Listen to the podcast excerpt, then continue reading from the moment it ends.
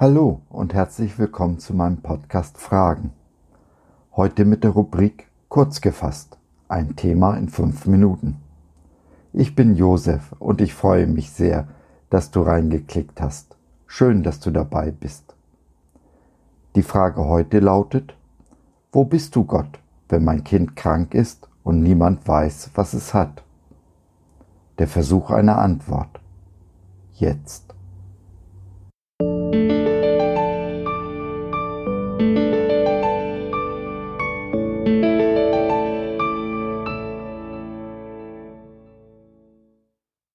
Unsere Große ist krank. Derzeit ist sie im Krankenhaus. Mal wieder. Sie hat schlimme Symptome, kann kaum sprechen oder laufen, hat Gesichtsfeldausfälle und Krämpfe. Zeitweise sah es so aus, als hätte sie einen Gehirntumor. Meine Frau war echt verzweifelt, hat viel geweint.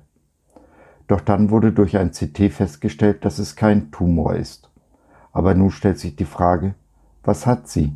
Was ist die Ursache ihres Leidens? Die Ärzte und wir sind ratlos. Nicht ein einziges Mal berichtet das Alte Testament davon, dass ein Aussätziger, also ein Leprakranker, geheilt worden wäre.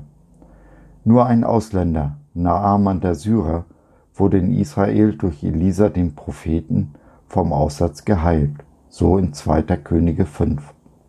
Unsere Tochter trägt den Namen dieses großen Propheten. Als Jesus kam, änderte sich alles. Er heilte alle Kranken, auch die Aussätzigen. Aber das ist 2000 Jahre her. Seine Kraft scheint durch die Zeit aufgezehrt. So viel Krankheit und Leid gibt es in der Welt. Wo bist du heute, Jesus? Siehst du das Leid? Greifst du ein oder interessiert es dich nicht?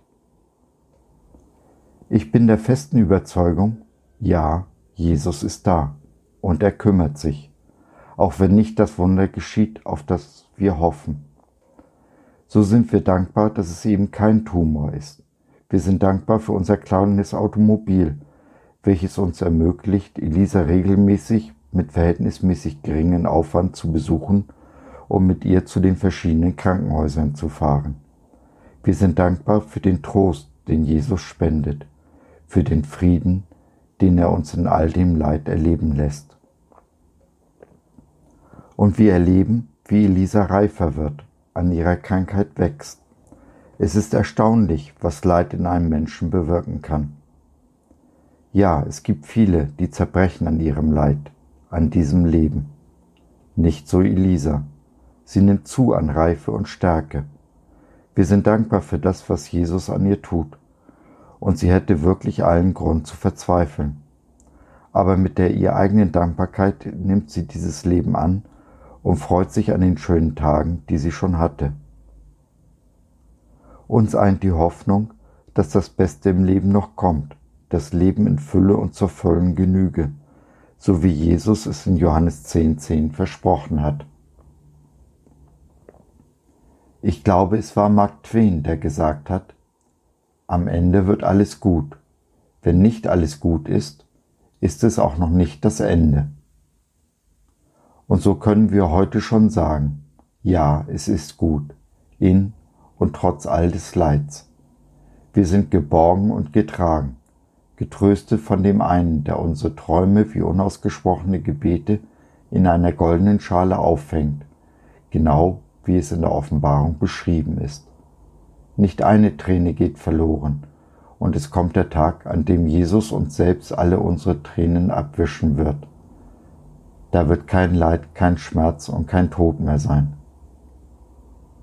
Ja, Jesus, komm. So, das war's für heute. Vielleicht habe ich dich ja zum Nachdenken gebracht.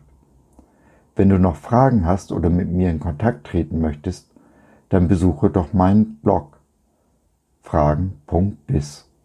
Biz, B-I-Z, steht für Bibel im Zentrum. Wir glauben, dass die Bibel absolut wahr und irrtumslos ist. Gott hat uns lieb und möchte unser Bestes. Sein Wort gibt uns Wegweisung und Orientierung für ein gelingendes Leben. Wie gesagt, ein Leben in Fülle und zur vollen Genüge. Was meinst du dazu? Lass von dir hören. Ich würde mich sehr freuen. Bis dahin, dein Josef.